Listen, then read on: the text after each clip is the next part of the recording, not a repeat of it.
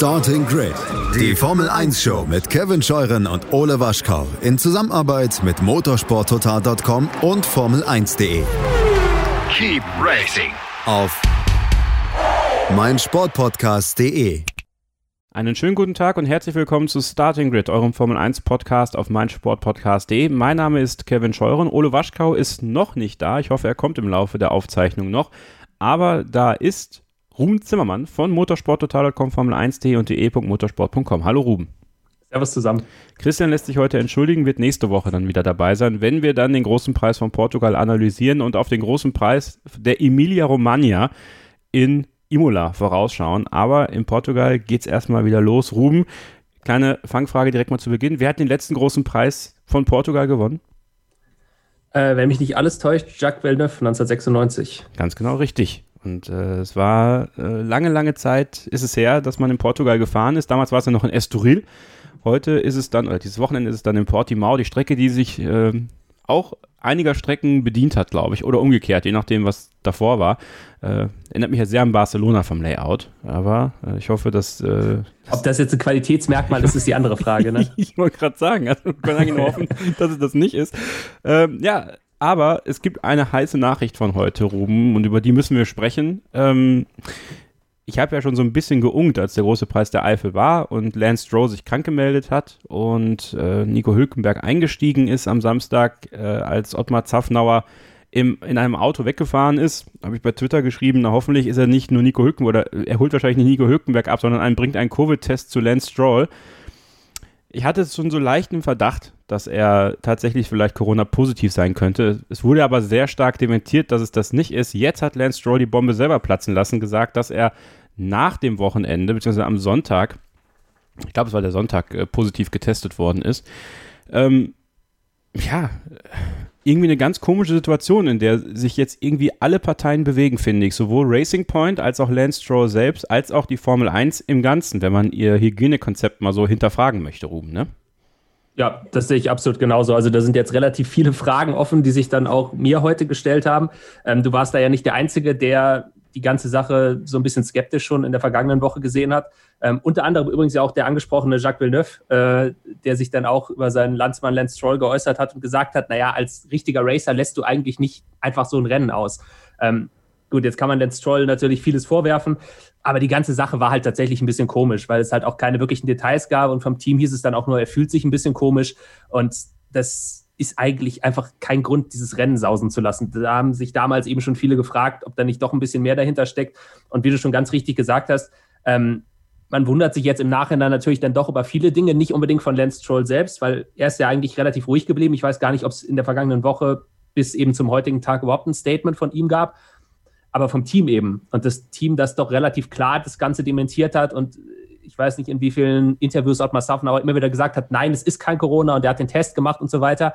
Ähm, und das glaube ich ihm auch, weil Let's Troll hat diesen Test gemacht, weil jeder muss diesen Test machen, das ist ganz klar. Ähm, die Frage ist halt nur dann auf der anderen Seite, wie es sein kann, dass er offiziell negativ getestet wird, also theoretisch kompletten Zugang hätte zum Paddock, zu, äh, zu seinem Team ähm, und das dann eben im Nachhinein herauskommt, dass er doch positiv ist, wie er dann eben dann, äh, ich glaube, es war so in der Reihenfolge, dass er am Sonntag getestet wurde, also am Sonntag dann äh, des, des Renntages und dann am, äh, am, am Montag das Ergebnis bekommen hat. Also am Montag ist er ein bisschen spät, wenn das Rennen von Donnerstag bis Sonntag geht. Ähm, ja. Ich muss dazu sagen, ich weiß nicht genau, äh, wie dieses Hygienekonzept der FIA aussieht, wann genau die Piloten getestet werden. Ähm, es wird uns ja immer gesagt, man testet im Prinzip mehr oder weniger jeden Tag. Also man wird komplett durchgetestet und ohne Test kein Zugang zum Paddock und so weiter. Aber wie du gerade ja ganz richtig gesagt hast, jetzt, wo dieser Fall bekannt geworden ist, fragt man sich halt schon, ob das alles so sicher ist, wie es uns seit Wochen und Monaten verkauft wird. Dienstag doch, ne? Also ich glaube, Dienst, der Pre-Race-Test ist quasi Dienstag vor dem Rennwochenende, damit sie ja quasi das Ergebnis bekommen, bevor sie dahin fliegen. Nun weiß man ja, ähm, dass es eigentlich klüger wäre, zwei Tests zu machen, nämlich dann einen am Dienstag und den nächsten dann fünf Tage später. Das heißt, wir sind da aber schon natürlich bei Mittwoch, Donnerstag, Freitag, Samstag, Sonntag. Ja, weil diese, also es ist ja durchaus normal, dass man, wenn man Symptome hat, die innerhalb von fünf Tagen macht. Man könnte ja nach drei Tagen nochmal testen. Ähm, was mir ganz sauber aufgestoßen ist, und das ist mir so gar nicht bewusst geworden, dass Ottmar Zaffnauer am Nürburgring gesagt hat, Lance fühlte sich schon seit Russland nicht so toll. Ich glaube, er hatte so etwas wie ein Schnupfen. Hm. Und ja. es gibt ja diese Corona-Symptome, die durchaus gängig sind, ja. Äh, er sagt aber am gleichen Rennwochenende, er hatte nicht die klassischen Covid-19-Symptome, er fühlte sich einfach nur unwohl. Ähm, also ich möchte da nämlich dann auch tatsächlich die FIA so ein bisschen mit ins Boot holen, denn ich erinnere mich daran, Ruben, dass Sergio Perez, als er damals äh, getestet worden ist, um nach Barcelona zu fliegen, und zu dem Zeitpunkt galt in Spanien noch der Lockdown und die Quarantänepflicht für Leute, die äh, aus, äh, also mit einer Corona-Erkrankung oder einer ehemaligen Corona-Erkrankung anreisen, bis sie einen negativen Test nachweisen können, dass Sergio Perez damals getestet worden ist und noch ohne feststehendes Ergebnis nach Spanien eingereist ist. Also er ist ja quasi genau schon mitgeflogen und sowas, erinnere ich mich noch sehr gut dran. Habe das da auch schon so ein bisschen kritisch hinterfragt. Ähm, weil, wenn man ehrlich ist, hätte man Racing Point ja eigentlich dann am Nürburgring nicht äh, starten lassen dürfen. Ja, also das ist, ähm, glaube ich, grundsätzlich so, dass, dass dieses Hygienekonzept einfach insgesamt sehr viele Lücken aufweist, so wie sich zumindest nach außen darstellt. Ähm, wie du gerade schon gesagt hast, dieser Test, der eben am Dienstag durchgeführt wird, ähm, da gibt es halt dann immer noch eine Menge Zeit, sich bis Donnerstag irgendwo anzustecken. Natürlich wird uns das auch wieder jetzt nach außen so verkauft, dass die Fahrer wirklich alles tun, um für sich zu bleiben. Aber das geht halt auch nicht hundertprozentig. Ich meine, du hast, du hast teilweise Hotels, in denen du wohnst, ähm, wenn du nicht gerade im Motorhome unterwegs bist, aber auch da, ich meine, du kannst dich ja überall anstecken. Das ist ja nichts anderes als bei uns im normalen Leben. Du kannst noch so sicher sein, du kannst, du kannst dich noch so sehr abschotten in deiner Wohnung. Ähm, dann lässt du dir eine Pizza liefern und wirst dann vom Pizzaboten angesteckt. Also das, das kann auch alles passieren, um das jetzt mal von der Formel 1 so ein bisschen aufs normale Leben zu übertragen. Ähm, und dann wirken halt doch diese zwei Tage, in denen eben nicht getestet wird, schon relativ oder wirken als eine relativ große Zeitspanne. Ähm, ja, das, das, da gibt es auch in anderen Sportarten Geschichten. Ich erinnere mich da äh, im Tennis zum Beispiel an die French Open, die jetzt vor ein paar Wochen waren, ähm, wo dann auch, äh, ich glaube, es war Alexander Zverev, ähm, gesagt hat, wir wohnen hier, also die Spieler ähm, wohnen im Hotel zusammen mit ganz normalen Touristen. Und wo ist dann da diese Blase, von der immer die Regel ist oder die Rede ist? Ja. Ähm, ich weiß nicht, wie es jetzt exakt bei der Formel 1 aussieht. Aber gerade wenn man sich eben anschaut, dass die Zahlen in Europa und auch weltweit jetzt immer weiter steigen, ist es halt keine Überraschung, dass es diese Fälle eben gibt. Ähm, und das wird, ja, wie du gerade auch ganz richtig gesagt hast, da bin ich komplett bei dir. Da ist am Ende natürlich die FIA in der Verantwortung, weil die FIA hat ein Auge auf dieses Hygienekonzept, ist dafür zuständig, dass das auch dementsprechend durchgesetzt wird. Und wenn wir uns jetzt mal ganz zurückerinnern an den Anfang dieser Pandemie oder an die ersten Rennen nach der Pandemie, ähm, da wurde ja auch schon relativ lax damit umgegangen. Also wir erinnern uns da an die diverse Verstöße. Ähm, das war damals noch in Spielberg. Da wurde dann zum Beispiel ein Sebastian Vettel gesehen, wie er mit Helmut Marko ohne Maske geredet hat, was damals auch streng verboten war. Da hieß es ja eigentlich, diese Bubbles, diese Blasen müssen komplett unter sich bleiben. Ferrari, Red Bull dürfen nichts miteinander zu tun haben. Das wurde gebrochen. Dann gab es Fahrer, die zwischen den beiden Österreich-Rennen nach Hause geflogen sind, um irgendwelche Partys zu feiern. Eigentlich auch ein Verstoß. Also ja, wenn man das jetzt dann rückblickend so betrachtet, dann äh, fragt man sich schon, warum es eben damals nur leichten Klaps auf die Finger gab und die FIA gesagt hat, na, na, na jetzt bitte nicht nochmal machen das Ganze. Ähm, vielleicht hätte man da von Anfang an auch ein bisschen härter durchgreifen sollen. Hundertprozentige Sicherheit gibt es nicht, ähm, aber es wirkt auf jeden Fall jetzt nach außen mh, hm, nicht ganz so glücklich, sagen wir mal so. Ähm, jetzt ist ja Medientag wann auch immer ihr das hört, heute oder, oder morgen, ich weiß noch nicht genau, wann der Podcast online kommt, am Donnerstag ist Medientag. Glaubst du denn, dass die Presse, also auf was wird sich die Presse mehr fokussieren? Auf Racing Point und da kritisch nachfragen oder wird man auch versuchen, bei der, oder muss sich so jemand wie Michael Masi deiner Meinung nach dann auch den Fragen stellen und glaubst du, dass die Presse, die ja durchaus auch auf Akkreditierung angewiesen ist, das ist jetzt natürlich sehr böse, wie ich das formuliere, aber werden Sie genau das kritisch hinterfragen, was wir jetzt gerade kritisch ansprechen? Ich glaube, Michael Masi ist dafür einfach der falsche Ansprechpartner, weil er als Rennleiter natürlich nicht für diese ganzen äh, Covid-Protokolle zuständig ist. Ich, da gibt es ja ein extra, ich, ich, glaube, er heißt sogar Covid-Delegierten oder so. Okay. Ähm, da bin ich ehrlich gesagt mit dem Protokoll nicht genug vertraut, aber es gibt auf jeden Fall eine Person, die extra dafür zuständig ist. Ähm, ich weiß natürlich jetzt nicht, wie sehr es möglich ist, momentan Zugang zu dieser Person zu bekommen, weil du hast gerade die Presse angesprochen und die Einschränkung für die Presse ist halt nach wie vor sehr streng. Also sämtliche sämtliche Meetings oder, oder, oder Roundtables, also Medienrunden mit Fahrern, ähm, finden nach wie vor alle online statt. Auch bei Michael Masi zum Beispiel äh, von der FIA hat man nicht die Möglichkeit, direkt mit ihm zu sprechen, sondern ähm, man hat die Möglichkeit, Fragen einzuschicken, äh, die dann von ihm beantwortet werden am Sonntag nach dem Rennen. Ähm, insofern ist das Ganze relativ restriktiv nach wie vor. Und, und ich weiß nicht, ähm, wie sehr es da für uns auch die Möglichkeit gibt, an die entsprechenden Leute, die dafür zuständig sind, ranzukommen und, und die entsprechenden Fragen zu stellen. Ähm, du, hast, du hast absolut recht, diese Fragen müssen gestellt werden, das ist gar keine Frage. Ich glaube auch, dass man die stellen wird. Ähm, ich hoffe zum Beispiel auch, dass, dass da ähm, beispielsweise TV-Sender wie Sky ein bisschen die Initiative ergreifen, weil es doch so ist, dass die TV-Stationen einfach nochmal einen etwas besseren Zugang haben als die Printjournalisten. Das ist einfach so. Das TV ist einfach äh, weil es ein bisschen mehr Geld bezahlt, in der Hinsicht auch privilegiert. Also wenn sich der eine oder andere jetzt zum Beispiel denkt, naja, ich sehe doch, aber äh, wenn ich zum Beispiel die Übertragung auf Sky schaue am Wochenende, dass da auch eins zu eins Interviews stattfinden, ja, das geht, aber das geht halt tatsächlich nur für die TV-Kollegen. Also wir Printjournalisten haben diese Möglichkeit nicht. Ähm, ich hoffe sehr, dass die Leute, die diesen entsprechenden Zugang haben, dann auch versuchen werden, diese Fragen zu stellen an die FIA. Ähm, und bei Racing Point finde ich es ein bisschen schwierig, weil man natürlich Ottmar Safnauer schon diese Fragen stellen kann. Nur was genau will man Racing Point vorwerfen? Weil Ottmar Safnauer hat halt natürlich sich hingestellt und gesagt, Lance Stroll hat kein Covid, aber er hat sich ja auch nur berufen eben auf diesen Test, den er am Dienstag gemacht hat. Und der war ja offiziell negativ. Ja, also er hat uns in dem Sinne nicht angelogen. Von daher ist es, glaube ich, ein bisschen schwierig. Okay, gut. So gesehen vielleicht eher der Ball bei den Verantwortlichen, die sich da ja. auch erklären müssen und die vielleicht auch das Ganze Prozedere nochmal für alle erklären müssen und auch transparenter erklären müssen, damit, damit auch genau. jeder versteht, was da überhaupt passiert im Hintergrund. Ähm, ganz klar auch, äh, das Coronavirus ist in Portugal auch vorhanden und deswegen hat man kurzfristig reagiert. Eigentlich sollten, und das muss man sich mal auf der Zunge zergehen lassen, 50.000 Fans vor Ort sein. Das ist jetzt nicht der Fall. Jetzt sind es nur, nur 27.500, einfach mal um die Hälfte gekappt. Ähm, aber ausdrücklich freigegebene Zahl ja, gut. Ähm, wenn man hört, dass in Spanien gerade wieder Land unter ist, was Corona angeht, ist das sicherlich ähm, wahrscheinlich auch für alle Beteiligten das, das Rennen in nächster Zeit, was vielleicht das höchste Risiko hat für alle, ne? Ich finde es tatsächlich auch komisch und das gilt nicht nur für die Formel 1, sondern das sehe ich zum Beispiel auch im Fußball so, dass wir hier vor ein paar Wochen ähm, in Dortmund im Fußballstadion noch 20.000 Zuschauer hatten. Wenn wir sehen, dass gleichzeitig aber die Fallzahlen immer weiter steigen ähm, und eben nicht nur in Deutschland, nicht nur in Portugal, sondern in ganz Europa. Ich kenne jetzt natürlich die genauen Zahlen von Portugal nicht. Ich bin jetzt auch kein Corona-Experte, ähm, aber die allgemeine Entwicklung ist ja durchaus bekannt.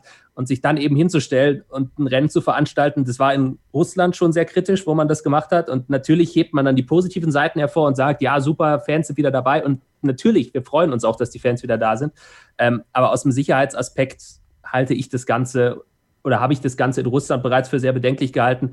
Ich halte das jetzt in Portugal für sehr bedenklich. Ich hätte es für absolut wahnsinnig gehalten, in der Türkei 100.000 Zuschauer zuzulassen, ja. wo man ja jetzt glücklicherweise, muss man sagen, auch dann äh, auf den Trichter gekommen ist, das Ganze doch als Geisterrennen abzuhalten. Ähm, also da sind viele Sachen dabei, äh, die man, glaube ich, ganz, ganz schwer der Bevölkerung verkaufen kann, weil wir reden nicht nur hier in Deutschland, sondern wirklich ja europaweit von Einschränkungen, zweiten Lockdown und so weiter. Und dann hast du gleichzeitig irgendwelche Sportveranstaltungen, wo halt 27.000 Leute hin dürfen. Das passt einfach nicht zusammen. Ich bin sehr gespannt, Ruben, ähm, wie sich die Corona-Situation auch im Formel 1-Paddock weiterentwickeln wird. Ich glaube, ähm, diese zweite Welle, die jetzt gerade auf Europa zukommt, die wird auch die Formel 1 irgendwann einholen. Ähm, ich bin, ähm, ich beobachte das sehr interessiert, ob und wie viele Rennen wir am Ende dann doch noch haben werden. Äh, ich denke, sie werden versuchen, alles durchzuziehen, was geht. Also man merkt ja schon fast die Verzweiflung bei den Organisatoren, dass man das jetzt auch für die Fernsehgelder, für die äh, Sponsoren, dass man das jetzt unbedingt durchziehen will. Ähm, ich bin sehr gespannt, weil äh, jetzt diese Situation mit Lance Stroll eine ganz andere Dynamik aufmacht. Denn Lance Stroll war ja letzten Donnerstag, glaube ich, auch bei der Pressekonferenz dabei. Das heißt, tendenziell, wenn er sich unwohl gefühlt hat und vielleicht infektiös war, hat er damit ja, und man weiß ja nicht, ob man immun ist, Sergio Perez in Gefahr gebracht. Maske hin oder her. Äh, Tom Clarkson, der ja, glaube ich, sogar auch im Raum sitzt ähm, auch vielleicht Kameramänner, die noch da im Raum sitzen, dann hat er sein Team ja trotzdem gesehen. Ähm, am Donnerstag, Trackwalk wird er wahrscheinlich auch mitgemacht haben. Es ja, also das, das, das, ist genauso, wie du gesagt hast. Also es ist, äh, Äh, bei der Pressekonferenz ist es so, dass eben jeweils die beiden Fahrer eines Teams da sind, natürlich mit Mindestabstand voneinander. Und ich glaube, dann sind insgesamt noch drei oder vier andere Leute im Raum. Es ist Tom Clarkson, ein Kameramann ist dabei, äh, jemand für den Ton. Und es ja. kann sein, dass noch ein Vierter dabei ist, den ich gerade im Kopf habe. Also wirklich Minimalbesetzung. Äh, aber natürlich, du hast absolut recht, ähm, wenn er sich zu diesem Zeitpunkt schon unwohl gefühlt hat, was ja laut Ottmar Safner aber tatsächlich seit Russland schon der Fall war, ähm, dann hätte er eigentlich nicht an diesem Medientag teilnehmen sollen, Schrägstrich dürfen, weil Lance Troy ja auch in seiner Erklärung geschrieben hat, dass er sich unwohl gefühlt hat und deswegen als Vorsichtsmaßnahme ähm, am Freitag gar nicht mehr ins Paddock gekommen ist. Da muss man sich dann natürlich die Frage stellen, warum hat er es am Donnerstag noch gemacht? Ja.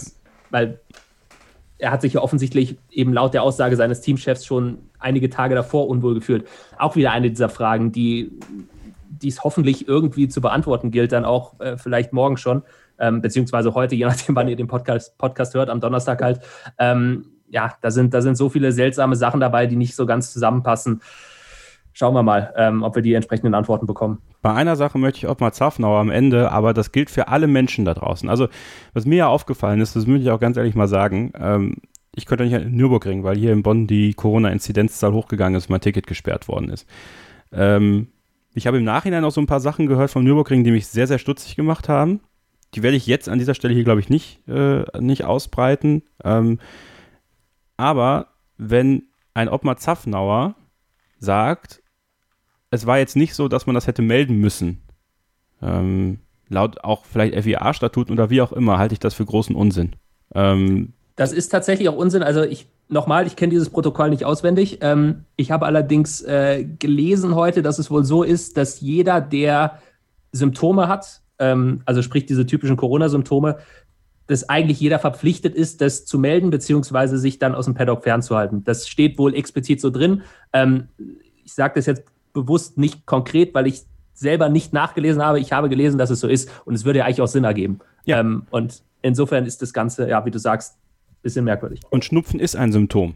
Genau. So, ja. und äh, da soll man sich nicht hinter verstecken. Das gilt aber für alle da draußen, also für euch auch, wenn ihr das habt. Äh, und äh, seid lieber etwas vorsichtiger und meldet das auch und geht zum Arzt oder lasst euch auf jeden Fall krank schreiben. Ähm, denn nichts ist schlimmer, als irgendwie achtlos durch die Gegend zu laufen, zu sagen, ach, äh, muss man jetzt nicht melden oder sowas oder keine Ahnung. Es gilt für Formel-1-Fahrer genauso wie für euch da draußen. Tragt Maske, haltet Abstand, wascht euch die Hände äh, und seht zu, dass wir relativ gut durch den Herbst und Winter kommen. Ähm, ich bin sehr gespannt. Ich werde diesen Medientag sehr interessiert beobachten äh, und ich glaube, es wird einige unangenehme Fragen geben, ähm, die sich die Leute stellen müssen. Und ich würde mir auch wünschen, dass Sky da, ähm, weil sie ja immer einen sehr guten Draht zu Ottmar Zaffnauer haben, ähm, ja, da vielleicht trotzdem auch mal nachhaken und dann vielleicht auch jemand Offiziellen bekommen. Und dass sich auch ähm, die FIA jetzt bewusst auch stellt äh, in dieser Hinsicht. Aber wir werden das beobachten, werden dann nächste Woche darüber sprechen. Jetzt machen wir eine kurze Pause und dann haben wir eine kleine Hörersprechstunde für euch und für einen Hörer, der sich gemeldet hat.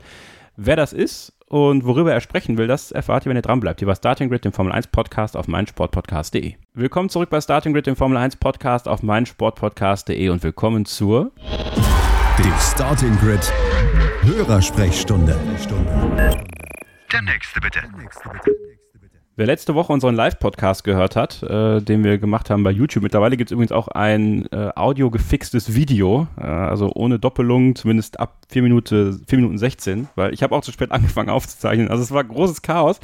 Aber ihr konntet das ja auch nachhören im Feed. Ähm, habe ich erwähnt, dass ich äh, bei, mich bei Twitter mit jemandem und über Valtteri Bottas unterhalten habe. Nämlich ist mir ja sein To Whom It May Concern in Russland ein bisschen sauer aufgestoßen.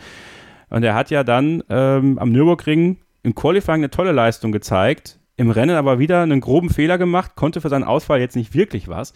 Aber äh, besagter Twitter-User äh, hat mir dann eine äh, Direktnachricht geschrieben und äh, der hat sehr genau zugehört. Und ich habe ja immer, ich sage ja immer, wenn mal mitmachen wollt in der Hörersprechstunde, dann könnt ihr euch jederzeit melden über die verschiedenen Kanäle. Und er hat es getan. Und jetzt begrüße ich ganz, ganz herzlich Freddy hier in der Sendung. Hallo Freddy. Hallo, hallo. Willkommen an alle, die hier zuhören.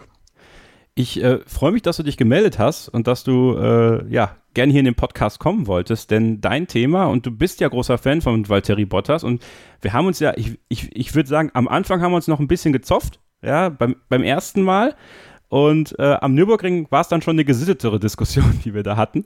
Ähm, Also zumindest meinerseits. Ja. Ich war ja ein bisschen sauer äh, in Russland, muss ich ja sagen. Also da hat die Emotionen mit mir durchgebrochen.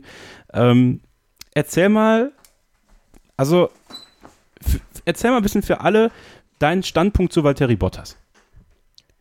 Ja, ähm, genau. Wir hatten ja, ähm, ich würde mal sagen, eine ähm, seriöse Diskussion, ähm, genau, die dann halt zum ja, guten Entschluss, denke ich mal, wieder gekommen ist. Ähm, ja, meine Position äh, zu Valtteri Bottas. Ähm, ich denke einfach, dass Bottas so ein Problem hat, sagen wir mal, er hat diesen inneren Druck, ähm, auch Weltmeister zu werden. Ich denke mal, das ist so das größte Problem, was er so ein bisschen hat.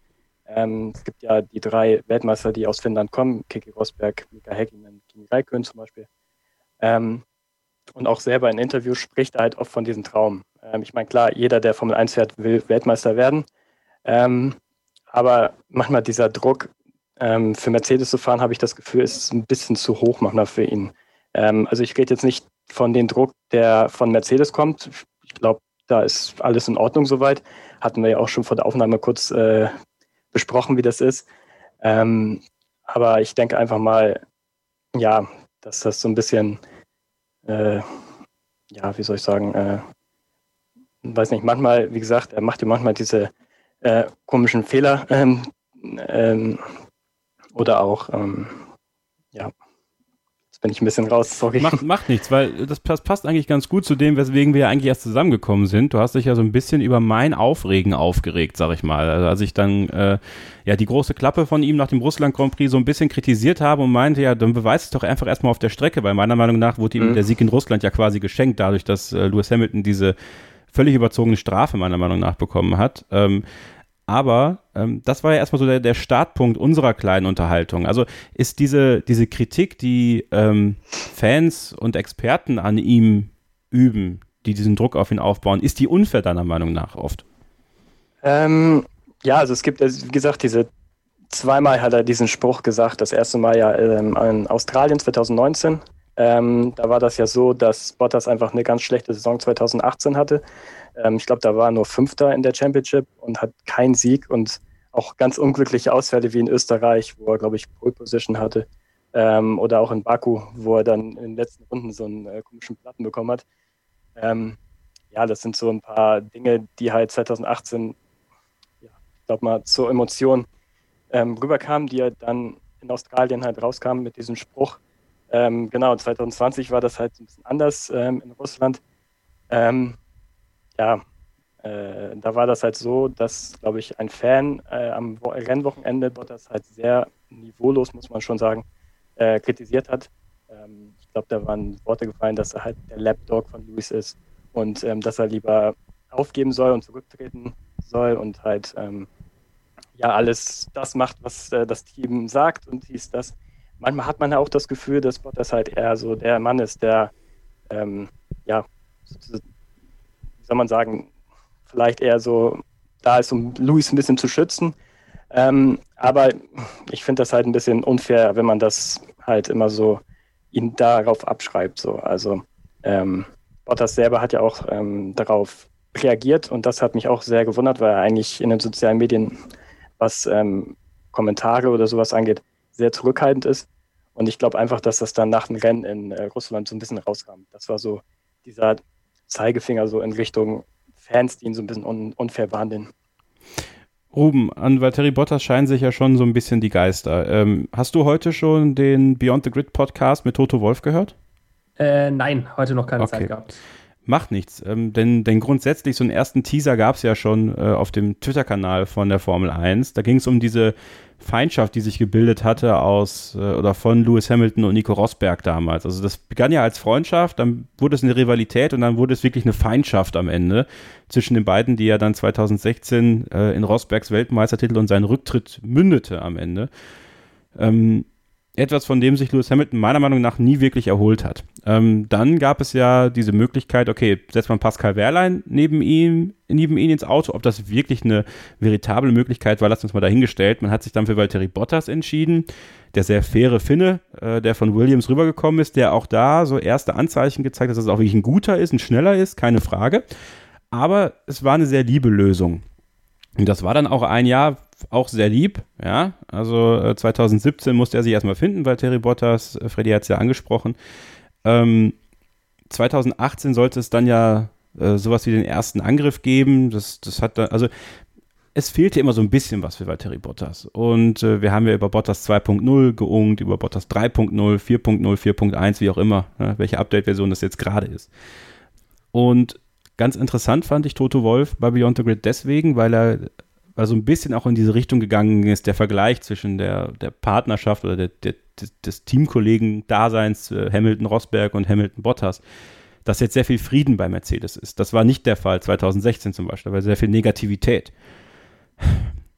Trotzdem sagt er im selben Atemzug, man wünscht sich Herausforderung. Äh, am Ende kann das Valtteri Bottas aber nicht leisten, denn äh, wie Freddy auch richtig gesagt hat, es passieren ihnen dumme Fehler, immer und immer wieder. Und dann finde ich es immer sehr schwierig, wenn, wenn, du, wenn du das nicht hinbekommst, dich dann in Russland so zu präsentieren und am Nürburgring erst äh, beim Start alles richtig zu machen und auch Hamilton ein bisschen rauszudrängen und wirklich mal zu zeigen, hey, da ist was, so, da, da ist Feuer, ja, und dann passiert ihm wieder so ein dummer Fehler, dann scheidet er aus. Und jetzt sitzt er da und er war sehr traurig nach dem Rennen. Am Nürburgring, hat Tote Wolf erzählt, aber, und das ist die Quintessenz, Hamilton tut das, was er soll und Bottas tut das, was er soll. Und deswegen ist Mercedes weiterhin so erfolgreich, Ruben. Ähm, trotzdem wünscht man sich ja eigentlich tatsächlich einen Bottas, der Hamilton wirklich gefährlich werden könnte. Ja, und trotzdem würde ich diese Aussage von Toto Wolf eigentlich unterstreichen. Ähm, wir haben halt jetzt die Situation in diesem Jahr und auch schon im vergangenen Jahr, dass es für Mercedes keinen ernsthaften Herausforderer gibt, was logischerweise dazu führt, dass die beiden Mercedes-Piloten diejenigen sind oder die einzigen sind, die eine Chance auf den Titel haben. Ähm, das war eine Situation, die hatten wir eben äh, 2014 mit, bis 2016 mit Hamilton und Rosberg und haben sie halt jetzt mit äh, Hamilton und Bottas.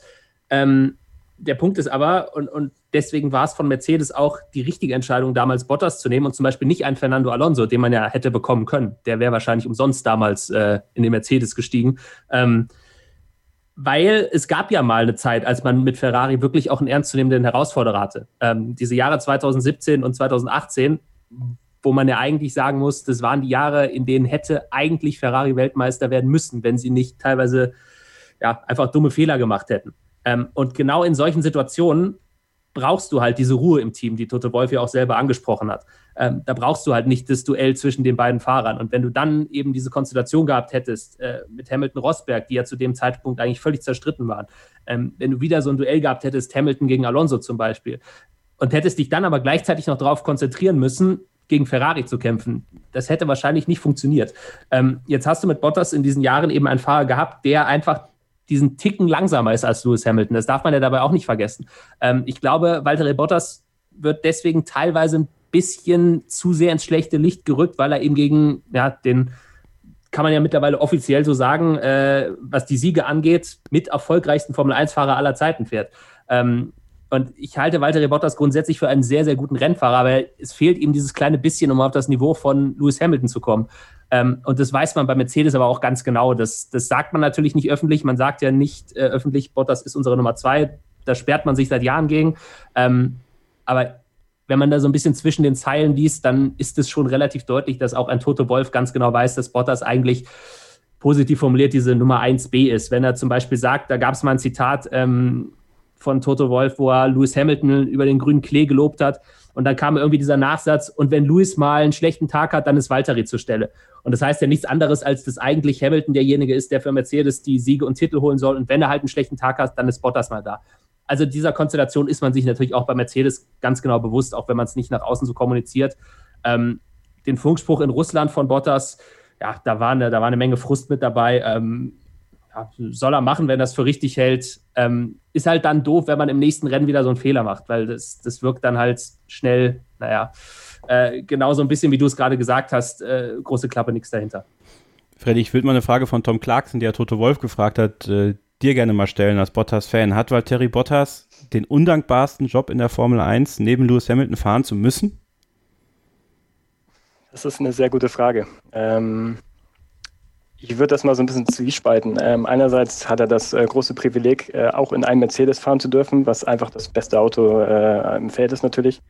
Ähm, dann natürlich mit Lewis Hamilton verglichen zu werden, ja, ist natürlich einerseits eine große Ehre, einerseits aber auch ähm, ja, sehr, sehr schwierig, wenn man halt Lewis Hamilton als Teamkollegen hat, der natürlich ja, mit einer der besten äh, Formel-1-Fahrer ist. Ähm, ja, kann ich ehrlich gesagt sehr, sehr schwer beantworten. Glaubst du, dass ist Valtteri Bottas für dich ein Fahrer, der tatsächlich Weltmeisterpotenzial hat? Da haben wir auch in letzter Zeit öfter mal drüber gesprochen. Was macht einen sehr guten Fahrer, was unterscheidet einen sehr guten Fahrer von einem, einem Fahrer, der Weltmeisterpotenzial hat? Siehst du in, in Valtteri Bottas noch immer einen zukünftigen Weltmeister? Auch das ist sehr schwierig. Ähm, er fängt ja immer sehr gut an. Ja, er hat ja 2019 gut angefangen, er hat 2020 in Österreich gut angefangen. Ähm, ja, wenn er wirklich mal diese konstante Leistung behalten würde, dann auf jeden Fall. Das ist ja ganz klar, auch mit dem Auto und alles. Ähm, aber ja, es fehlt halt, und das muss ich auch ehrlich sagen, ähm, dieser bestimmte Biss, den ein Nico Rosberg vielleicht auch hatte. Ähm, ja, ob es dann wirklich daran liegt, ob das Team vielleicht auch ein bisschen ihn zurückhält, manchmal sehe ich das, manchmal auch überhaupt nicht, weil Hamilton einfach zu gut ist. Ähm, ich würde mal sagen, das habe ich glaube ich auch zu dir gesagt, solange Lewis Hamilton in der Formel 1 ist, wird das ganz, ganz, ganz schwierig. Würdest du das unterschreiben, Ruben? Und, und war dich auch die Frage, siehst du in Valtteri Bottas, ich meine, es kann ja durchaus sein, dass Lewis Hamilton 2022 plötzlich seine Karriere beendet, man weiß ja nie, äh, dann wäre Bottas, wenn er weiter bei Mercedes fährt, bis zu dem Zeitpunkt ja vielleicht sogar die Nummer eins, außer man holt dann einen wie Max Verstappen. Äh, Wäre es dann immer noch einer, wo du sagst, ja, auch wenn er nicht mehr der, der aller, allerjüngste ist, aber es macht ja im Grunde nichts, äh, Weltmeister werden kann er immer noch? Also ich glaube, wenn Valtteri Bottas in einem Team wie Mercedes fährt und sein Teamkollege nicht unbedingt Lewis Hamilton heißt, dann hat er auf jeden Fall das Zeug, um Weltmeister zu werden. Ähm, wenn wir vielleicht in der Geschichte auch mal ein bisschen zurückblicken, ähm, auch wenn er eigentlich ein anderer Typ war, aber mir fällt zum Beispiel Jensen Button ein. Das wäre einer gewesen, da hätte vor 2009 auch keiner gesagt, dass der das Weltmeisterpotenzial hat. Er hatte bis dahin ein einziges Rennen gewonnen. Da hat Bottas jetzt schon deutlich mehr, natürlich auch wegen des, äh, wegen des Materials, das er zur Verfügung hat. Aber dann ist Button eben 2009 in diese sehr, sehr glückliche Situation zu kommen, im wirklich mit Abstand besten Auto des Feldes zu sitzen äh, und sein Teamkollegen mit Rubens Barrichello halt jemand war, der auch ein sehr, sehr guter Rennfahrer war, aber eben auch nicht zu dieser absoluten Top-Kategorie gehörte. Ähm, und wenn man jetzt das Ganze mal so ein bisschen weiterspinnt und auf Bottas überträgt, könnte ihm so ein Jensen-Button-Moment durchaus auch gelingen. Also äh, stellen wir uns jetzt vor, Lewis Hamilton ist natürlich ein völlig abgedrehtes Szenario, aber er macht jetzt am Ende des Jahres den Nico Rosberg und sagt, ich habe keine Lust mehr.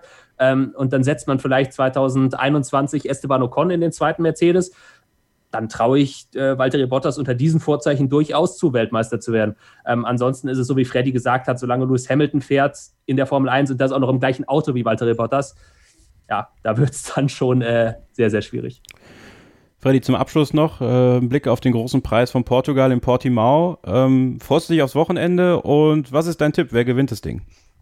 Ähm, also generell freue ich mich immer auf ein Wochenende, klar, ähm, wenn die Formel 1 ansteht.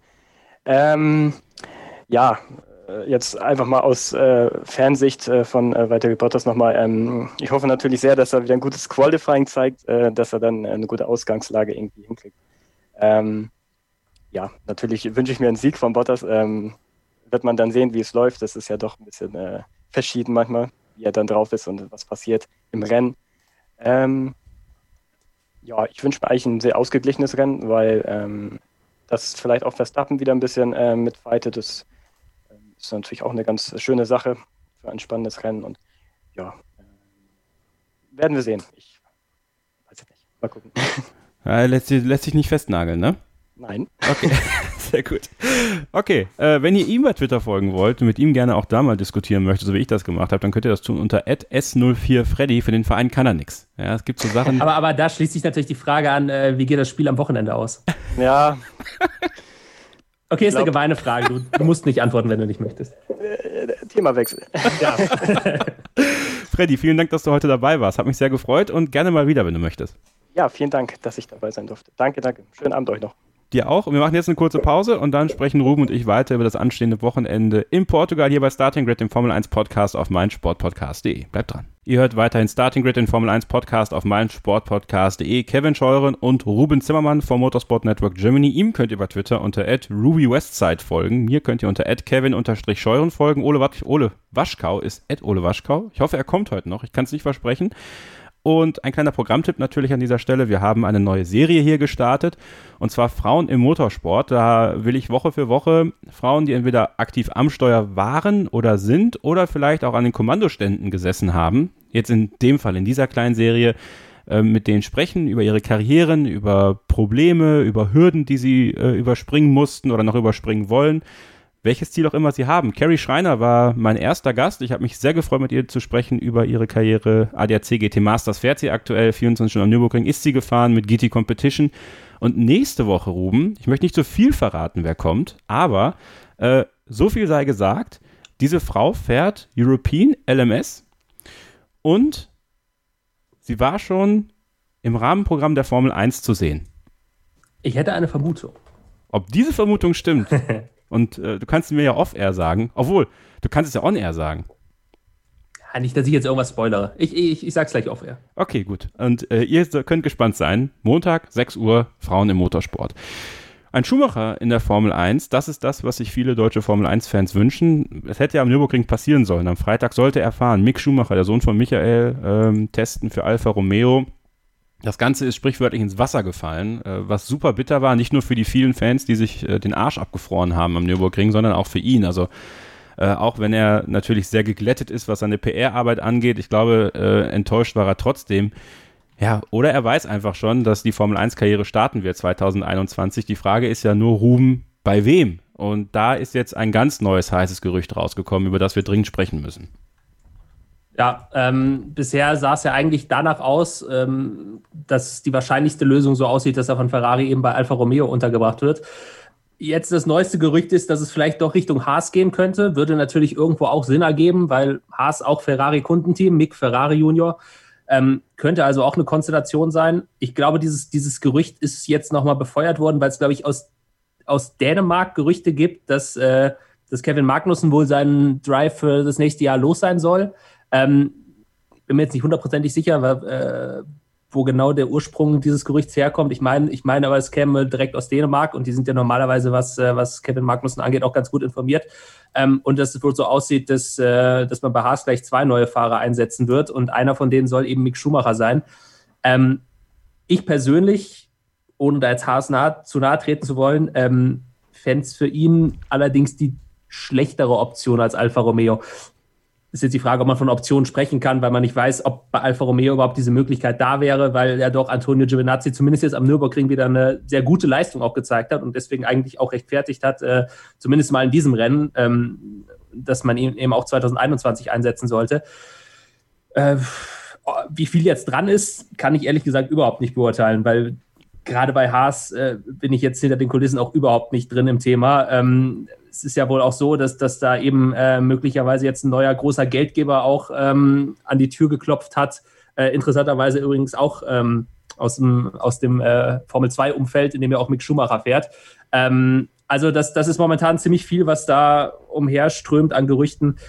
Ähm, ich glaube, das werden wir abwarten müssen. Wie gesagt, meine persönliche Meinung ist, dass er bei Alfa Romeo ein bisschen besser aufgehoben wäre, weil Haas jetzt momentan, glaube ich, neben Williams so die Adresse ist, äh, rein sportlich gesehen, ähm, die jetzt in der Formel 1 nicht unbedingt die erste Wahl wäre. Ähm, aber gut, da müssen wir abwarten. Ja, die Gerüchte um Kevin Magnussen kamen aus der dänischen Boulevardzeitung Extra Bladet. Ähm, ich kann jetzt nicht einschätzen, ob die ähnlich gut vernetzt sind wie zum Beispiel die Bild-Zeitung, was die Formel 1 angeht, wenn es um, um deutsche Fahrer äh, geht, was ja quasi das dänische Gegenstück ist. Ja, Extra Blade 1904 gegründet. Ähm, da ist der FC Schalke 04 auch gegründet worden, um den Bogen zu Freddy zu spannen. Ähm, also ich, ich finde das sehr interessant, weil ähm, ich persönlich, ich persönlich würde Kevin Magnussen ja behalten. Aus mehreren Gründen. Erstens ist er schon kein schlechter Fahrer. Er hat zwar eine Schraube locker, ja, das muss aber im Endeffekt ja nichts Negatives sein, denn ähm, was er kann, und das würde ich Romain Grosjean tatsächlich nicht absprechen wollen, aber ich glaube, dass Kevin Magnus ein Auto ganz gut mitentwickeln kann, weil er ein ganz gutes Gefühl dafür hat, was ein Auto braucht, um schnell zu sein und um erfolgreich zu sein. Und Günther Steiner sagt ja einerseits auch, ähm, die Fahrer 2021, das sollen ja mittelfristig auch die sein, die dann in der neuen Generation mit dabei sind. Wenn man sich natürlich nicht festlegen will für 2022, dann wäre es klug, beide auszutauschen und dann halt Schumacher und das ist ja der Vater von Nikita Mazepin, ähm, der sich da einkaufen möchte, Papa Marzipan, wie ich ihn nennen werde jetzt hier, ähm, der da die Geldscheine ausrollt, was Gene Haas natürlich freuen könnte. Aber dann frage ich mich wiederum, warum, Ruben, hat man es nicht hinbekommen, Sergio Perez zu holen? Beziehungsweise warum ähm, ja, hat man nicht alles daran gesetzt, den Mexikaner als amerikanische Team zu holen? Weil jetzt wird es ein Russe, was sehr, sehr spannend ist. Vielleicht, weil er mehr Geld mitbringt. Ähm, Gut, wie gesagt, ja. bei Haas jetzt äh, bin ich wirklich, was, was die Themen hinter den Kulissen angeht, ähm, ganz, ganz schlecht aufgestellt, muss ich ehrlicherweise sagen. Das wäre jetzt das, was, was die naheliegendste Option ist. Also wir wissen natürlich, dass Sergio Perez auch Sponsoren mitbringen würde. Ähm, wenn jetzt aber äh, Papa Marzipan, wie du ihn gerade genannt hast, das Portemonnaie ganz groß aufmacht, ähm, kann der wahrscheinlich noch ein paar Scheine mehr auf den Tisch legen. Da reden wir dann schon eher in der Größenordnung äh, Lawrence Stroll beispielsweise. Also im Zweifelsfall nach dem Motto, ich kaufe halt das ganze Team. Ähm, ob es soweit dann kommen wird oder ob es da wirklich nur um Investment geht, wie zum Beispiel bei, äh, bei Nicolas Latifi, bei Williams, ähm, wo ja auch eine Menge Geld dahinter steht. Auch das werden wir abwarten müssen, aber ich glaube einfach, dass die finanziellen Mittel da doch nochmal deutlich größer sind als bei Sergio Perez. Dass ich Sergio Perez für sportlich gesehen die bessere Wahl halten würde, das kann ich durchaus offen so sagen.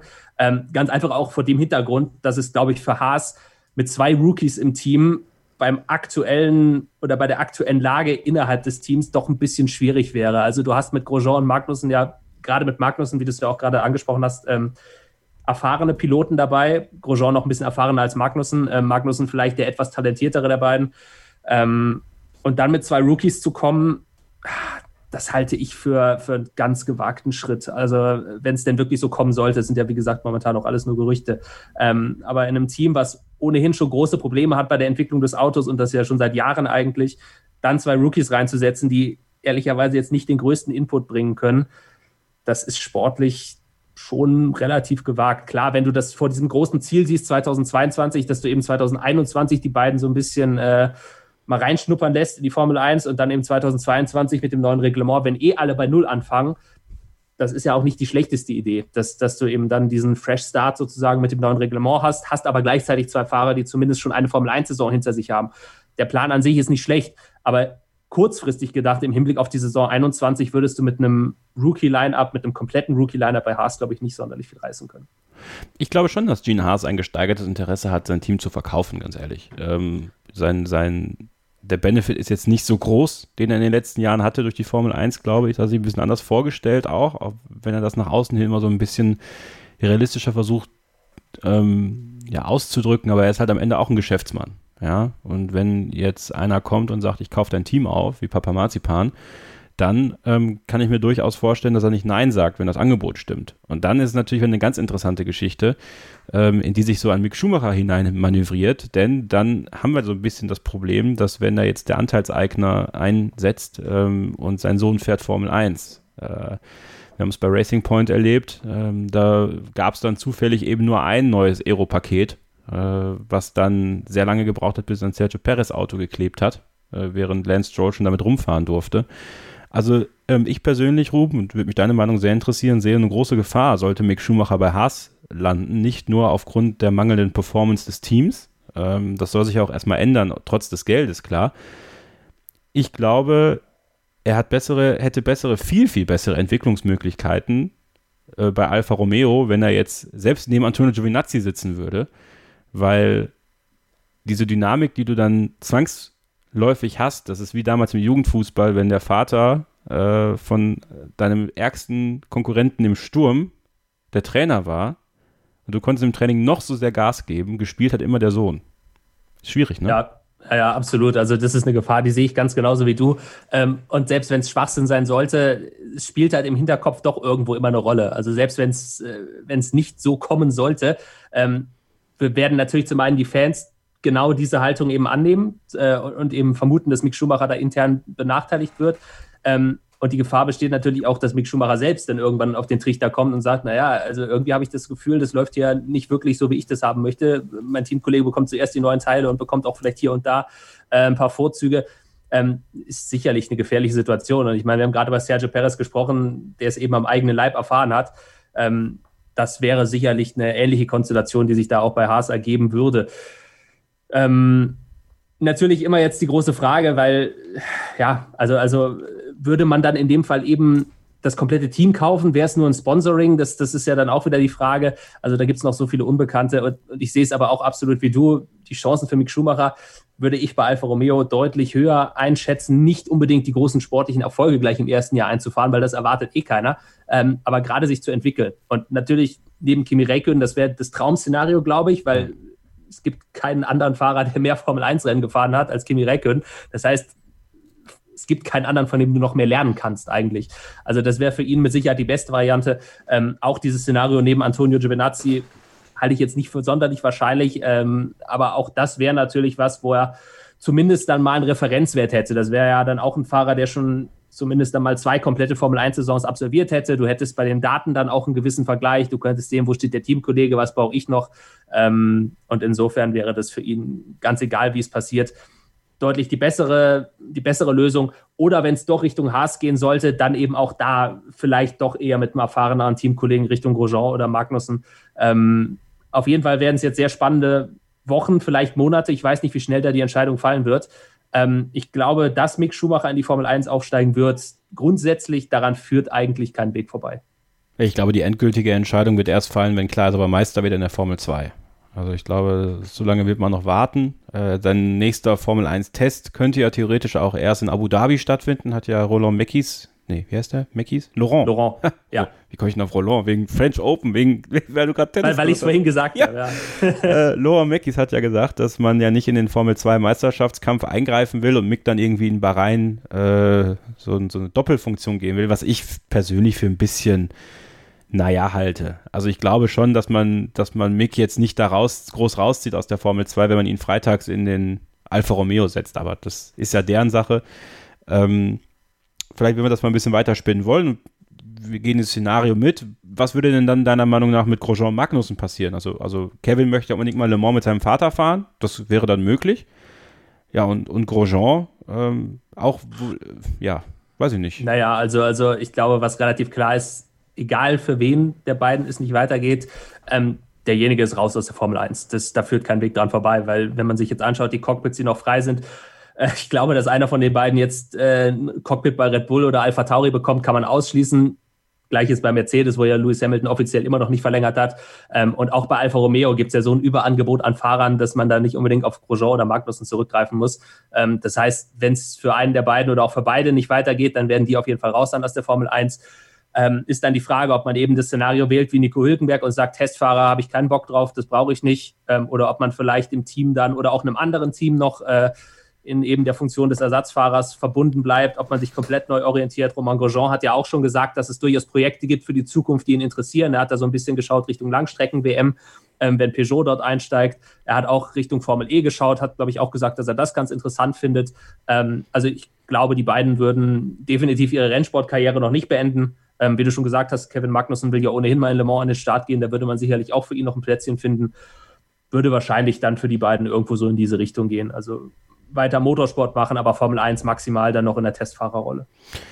Gut, wir werden auch das weiter beobachten, äh, werden die Karriere von Mick natürlich auch äh, ja, sehr, sehr interessiert hier äh, im Fokus halten, weil es ja auch für den deutschen Markt nächstes Jahr gerade mit Sky als alleinigem TV-Partner durchaus interessant wird, wie viele Fans man ziehen kann. Ähm, und natürlich wäre es besser, und Alfa Romeo zeigt ja durchaus dann doch mal äh, spitzere Leistungen als jetzt Haas ihn dann im Alfa Romeo zu sehen, weil er dann bei manchen Rennen dann doch in die Punkte fahren kann, was er mit dem Haas nur sehr schwer schaffen wird. Da bin ich mir ziemlich sicher. Aber das werden wir sehen. Hier bei Starting Grid, dem Formel 1 Podcast auf meinsportpodcast.de, den ihr sehr gerne mal bei iTunes mit 5 Sternen bewerten könnt. Wir machen jetzt nochmal eine kurze Pause und dann gleich die dezidierte Vorschau auf den großen Preis von Portugal in Portimao.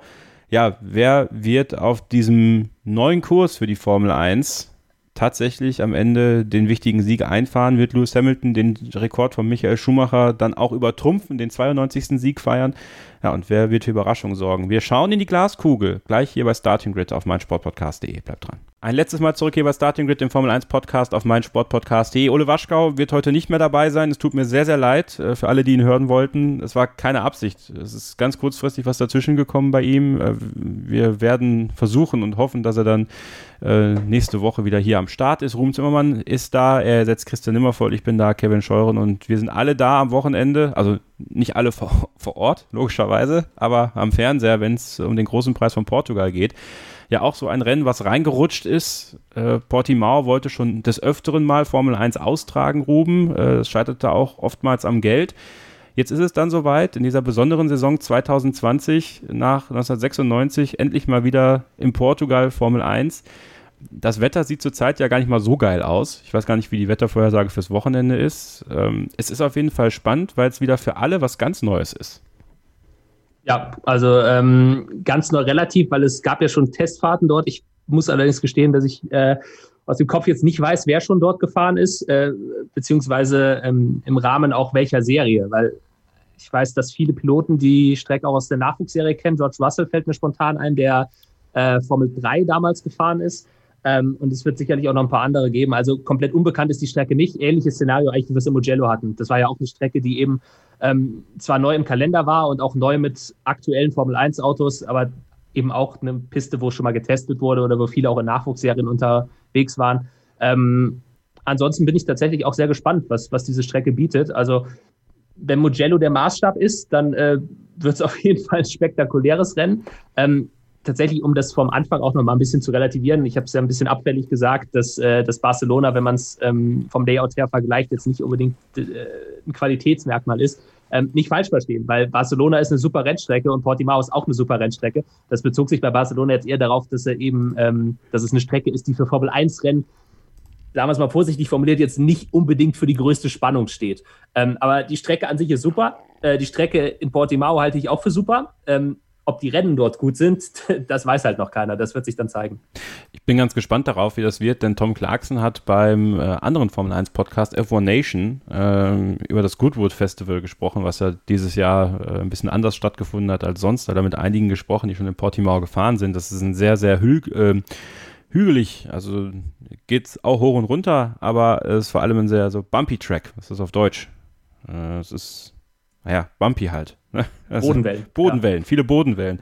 Und es wurde neuer Asphalt drauf gemacht. Äh, und im wahrsten Sinne des Wortes wurde einfach nur neuer Asphalt drauf gemacht auf die Bodenwellen. Also ich bin das, das, ist, das ist immer die beste Lösung. Einfach drüber klatschen und, und, dann fährst du einmal drüber und die Fahrer sagen es echt genau wie vorher. Ja. Also schön, schön viel Geld rausgeballert, aber nichts gebracht. Ja. Das, das gab es auf anderen Strecken auch schon. Ähm, ich weiß aus dem Kopf nicht mehr, welche das waren. Aber die, die Diskussion, die gab es auf jeden Fall schon äh, auch auf, auf, äh, auf anderen Pisten auch schon. Ja ich bin sehr gespannt, wem dieses Layout entgegenkommt. Also wenn das tatsächlich mit Barcelona vergleichbar ist, dann muss man ja leider fast sagen, Viva Mercedes, wa? Ja, also das, das ist relativ naheliegend. Ähm, es ist eine neue Strecke, klar, man, man, muss abwarten, aber auch unabhängig davon, ob es jetzt Barcelona ähnlich ist oder nicht. Also gibt es ein Streckenlayout, bei dem Mercedes in diesem Jahr nicht Favorit wäre, ist halt auch die andere Frage. Also, also Imola, Imola könnte ich mir schon vorstellen, dass Red Bull äh, da nicht schlecht unterwegs sein wird durchaus möglich. Ähm, aber grundsätzlich ist, glaube ich, Mercedes einfach in diesem Jahr immer Favorit. Ja, das, das, das ist einfach so. Aber ja, wenn man, wenn man Barcelona jetzt wirklich als Grundlage nehmen sollte, dann sind sie halt noch mal mehr Favoriten sozusagen. Ja, und dann ist natürlich die Frage, ob äh, Valtteri Bottas diese Enttäuschung vom Nürburgring weggesteckt hat. Äh, denn es hat ihn wohl wirklich sehr getroffen, was da passiert ist. Es ist ja ähnlich so ein bisschen, natürlich anders gestrickt als 2016, als äh, Lewis Hamilton in Malaysia äh, seinen Ausfall hatte, als da die WM verloren wurde. Walter Bottas hat die WM natürlich schon weit vorher verloren. Äh, also er, wird nicht Weltmeister, aber da ist es ihm dann wohl so ein bisschen einge, in ihn eingedrungen, dass es dann wirklich nichts mehr wird. Ähm, ja, stellt sich dann wahrscheinlich die Frage, welcher Mercedes wird es machen? Lewis Hamilton kann den 92. Sieg feiern. Also, was erwartest du denn für ein Rennwochenende? Also, ist es denn so, dass, dass du wirklich denkst, ja, es ist eine neue Strecke, so ein bisschen wie Mugello, dass sich das vielleicht so ein bisschen durchwirbelt? Hoffst du auf ein Chaosrennen, damit sich was durchwirbelt? Was ist denn so dein Gefühl? Tatsächlich schwer zu sagen. Also ich glaube, dass es sehr, sehr interessant sein wird, das erste freie Training auf jeden Fall am Freitag zu verfolgen, ähm, um einfach mal so ein bisschen zu sehen, wie finden sich da alle auf der Strecke zurecht. Vielleicht auch, was sind die, ähm, die entscheidenden Streckenabschnitte, wo man wirklich viel Zeit gewinnen oder verlieren kann, ähm, weil das einfach momentan natürlich noch komplett im Dunkeln liegt. Es gibt keine Daten, man muss komplett von vorne anfangen, eigentlich bei der, bei der Datenanalyse dann äh, auch der Teams. Ähm, von daher glaube ich tatsächlich, normalerweise ist der Freitag immer ein Tag, wo man dann relativ schnell drüber geht, der auch die meisten Fans jetzt nicht so sonderlich interessiert. Ich glaube tatsächlich, dieses Mal könnte es ein bisschen anders laufen, weil gerade weil es eben eine neue Strecke im Kalender ist, man da doch ein, ein Auge mehr drauf werfen wird, als man das sonst tun würde. Ähm, vor dem Freitag jetzt schon eine Analyse oder, oder irgendeine Prognose abzugeben, ist schwierig. Ich könnte mir vorstellen, dass es vielleicht im Mittelfeld naja gut, die ist auch die Frage, wo fängt das Mittelfeld an? Mhm. Mittelfeld ist im Prinzip alles außerhalb der Top 3, weil dahinter geht es dann halt los, dass es relativ eng wird. Ähm, ich glaube, dass es auch da wieder relativ eng werden wird. Vielleicht sehen wir, naja gut, was heißt eine Überraschung? Also wenn jetzt zum Beispiel Renault vorne dabei wäre, wäre es keine Überraschung. Wenn McLaren mal wieder da vorne äh, im Mittelfeld wäre, wäre es eigentlich auch keine Überraschung, weil es ist einfach so eng im Mittelfeld. Überraschungen in dem Sinne gibt es ja eigentlich gar nicht. Ganz schwer zu sagen. Also gefühlsmäßig, vielleicht wird es mal wieder ein besseres Rennen für Ferrari, weil ich glaube, dass die am Nürburgring schon in die richtige Richtung gegangen sind, auch mit dem neuen Update, was sie drauf hatten, zumindest was Charles Leclerc angeht, der ja im Qualifying sehr, sehr gut unterwegs war, das dann im Rennen nicht mehr halten konnte. Ähm, ja, vielleicht, vielleicht ist das für Ferrari eine Möglichkeit, nochmal wieder einen Schritt in die richtige Richtung zu machen. Aber das ist wirklich alles reine Spekulation. Also, also nur gefühlsmäßig und nichts, womit ich das begründen könnte. Wäre die größte Überraschung dann sowas, was da am Nürburgring passiert ist, dass einer wie Daniel Ricciardo plötzlich aufs Podium fährt? Ja, also genau an sowas habe ich auch gedacht. Nur der Punkt ist halt, wäre es halt überhaupt noch eine Überraschung? Weil es ist halt einfach so eng hinter den Top 3 und es braucht dann halt nur einen Ausfall, wie es eben am Nürburgring der Fall war. Wenn halt einer von den dreien da vorne, Hamilton, Bottas äh, oder Verstappen ausfällt, dann hast du eben plötzlich einen freien Platz auf dem Podium, weil du eben äh, ja, den zweiten Red Bull-Fahrer nicht gesetzt hast auf Platz 4, sondern der eben auch mitten in diesem Mittelfeldpaket eigentlich unterwegs ist. Und dann gibt es eben für alle Chancen. Das kann ein Ricciardo sein, das kann vielleicht ein McLaren sein, das kann, wenn es ganz gut läuft, auch ein Ferrari sein. Das ist, das ist halt das Schöne, dass es ähm, wirklich abseits der Top 3 dieses Jahr, glaube ich, so eng im Mittelfeld zugeht wie eigentlich ja, seit Jahren nicht mehr. Und äh, ist halt schade, dass es dann in der Regel dort nur um Platz 4 oder wenn vorne einer ausfällt, um Platz 3 geht. Für euch äh, zum Überblick, am Freitag geht es los um 12 Uhr mit dem ersten freien Training, um 16 Uhr dann das zweite freie Training, Samstag das dritte freie Training um 12, Qualifying um 15 Uhr deutscher Zeit und das Rennen am Sonntag, Achtung, um 14.10 Uhr deutscher Zeit. Ja, es ist Zeitumstellung, die Uhr wird eine Stunde zurückgestellt. Und äh, das betrifft dann auch dieses Rennen, 14.10 Uhr. Ähm, das könnt ihr natürlich alles bei Sky, RTL, ORF, SRF verfolgen, aber eben auch im Live-Ticker auf motorsporttotal.com, Formel1.de und de.motorsport.com. Da werdet ihr immer informiert über alles das, was passiert auf der Strecke und neben der Strecke. Äh, ist also immer auch bestes äh, Programm auf dem Tablet, das nebenher laufen zu lassen, weil da auch immer ganz regelmäßig ganz brandaktuelle Informationen aus dem Fahrerlager veröffentlicht werden. Ja, und es ist tatsächlich so, dass wir nicht wirklich viel voraussagen können auf das, was da passiert. Ich freue mich drauf. Ich finde es immer toll, eine neue Strecke zu haben. Ähm, ich, ja, wie gesagt, das Layout, ist, ich kriege dieses Barcelona-Bild nicht raus. Also ich, ich hoffe, dass es nicht ganz Barcelona-esk ist, äh, dass sich dann doch ein paar spannende Duelle ergeben. Mein Gott, und wenn es so sein soll, dann ist es halt so. Äh, danach die Woche in Imola ist dann auch wieder eine, eine nicht neue Strecke, aber eine Strecke, auf der man lange nicht mehr war. Also es ist äh, schön, diese beiden Rennen jetzt auch hintereinander zu haben, Ruben, ne? Für uns ist es sehr schön, äh, für die Teams natürlich nicht so schön, weil Back-to-Back -back für die Teams bedeutet immer eine Menge Stress. Ähm, das ist ja übrigens auch der Grund, warum man in Imola dann eben dieses Format verkürzt hat, weil man eben gesagt hat, man will den Teams diesen einen zusätzlichen Tag für die Anreise geben und hat deswegen gesagt, ja, dann fahren wir halt nur Samstag und Sonntag. Ähm, für uns als Fans ist es natürlich schön und wie du schon gesagt hast, gerade auch diese beiden Strecken, ähm, bei denen man nicht wirklich weiß, was man erwarten kann. Gut, bei Imola die Strecke ist zumindest uns jetzt äh, aus der Formel 1 noch bekannt, aber natürlich letztes Rennen 2006, das ist mit der heutigen Formel 1 äh, mit DRS und Co. nicht mehr vergleichbar.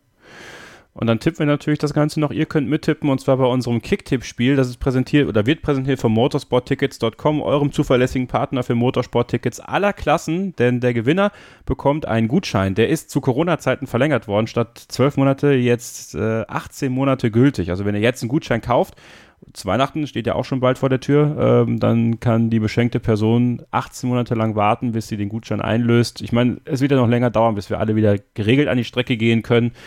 Aber es gibt genug äh, Möglichkeiten, da das Geld einzulösen und der Gewinner des Tippspiels bekommt am Ende 2000 Euro.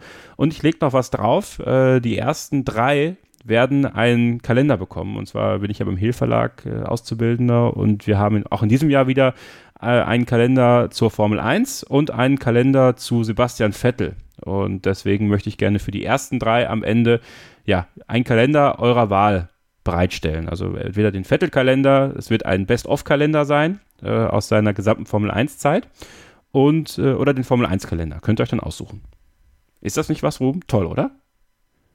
Ich wollte jetzt gerade noch einen bösen Spruch bringen. Also, also der Vettel-Kalender mit den Best-of-Momenten seiner Formel 1-Zeit, also nur mit Red Bull-Bildern dann. Es sind wenig Ferrari-Bilder.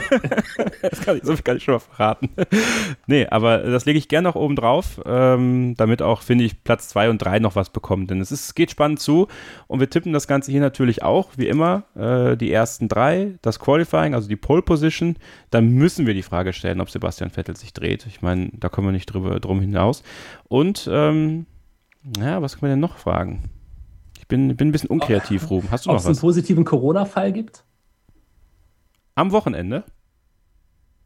Das, genau, in, in dem Fall, also dass es einen gibt, das kann ich schon mal vorwegnehmen. Ich bin mir relativ sicher, dass es, dass es wieder irgendeinen gegeben hat. Das, es gibt ja immer dieses, dieses Testprozedere der FIA, da wird ja dann noch immer ähm, eine offizielle Statistik äh, vorgelegt.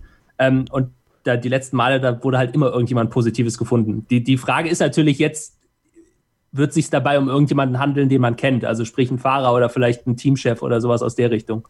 Okay, dann lass uns das so tippen, dass wir sagen, dass es eben ein Fahrer oder ein Offizieller ist. Ja, Okay. Gut, das machen wir und wir tippen mal wieder den letzten Platz. Das haben wir lange nicht mehr gemacht. Das können wir mal wieder machen, finde ich. Also, Ruhm, leg los. Ähm, ich tippe ja sonst eigentlich immer relativ, äh, relativ ähm, konservativ, aber da Ole nicht da ist, äh, versuche ich jetzt mal so ein bisschen äh, die, Tipps, die Tipps zu machen, die er äh, sonst vielleicht abgeben würde. Deswegen setze ich mal Valtteri Bottas auf Pole Position. Ähm, Rennsieg Max Verstappen vor Lewis Hamilton und Charles Leclerc. Ähm, ich glaube, es wird wieder einen prominenten Corona-Fall geben. Und letzter wird äh, Romain Grosjean. Äh, dreht sich Vettel? Ach so, und, und, und Vettel dreht sich natürlich. Muss ja sein, ne? So, ähm, ich sag auch, Bottas holt sich die Pole Position. Gewinnt das Rennen aber nicht, weil das gewinnt Lewis Hamilton. Vor Valtteri Bottas. Und Max Verstappen. Heute mache ich mach konservativ dieses Wochenende. äh, Vettel dreht sich. Ähm, als Dreher zähle ich übrigens auch so einen halben. Ja, also überall da, wo er selber den Fehler macht und sich ein bisschen wegschießt, das ist ein Dreher. Also da müssen wir jetzt nicht die, die ganze Runde machen. Ich glaube auch, dass es einen, einen äh, prominenten Corona-Fall geben wird. Kann man natürlich auch tippen, wenn es ein Fahrer ist, wird Nico Hülkenberg der Ersatzfahrer sein. Oder wird Nico Hülkenberg der sein, der Corona hat. Das, Das, das, das wäre natürlich der Twist dann. Das, äh, ähm, letzter wird leider Mr. Latifi. So. Und damit äh, beenden wir diese Sendung für heute. Kurze Ausgabe, knackige Ausgabe, aber ich hoffe, es hat euch gefallen. Ähm, ich äh, würde mich freuen, wenn ihr nächste Woche auch wieder dabei seid. Montag beim Interview mit der Frau aus dem Motorsport. Da könnt ihr ja selber noch mal ein bisschen so tippen, wer das ist. Wir haben ja so einen kleinen Hinweis gegeben.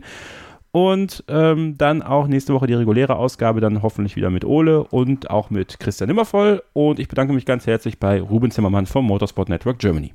sehr gerne, jederzeit wieder.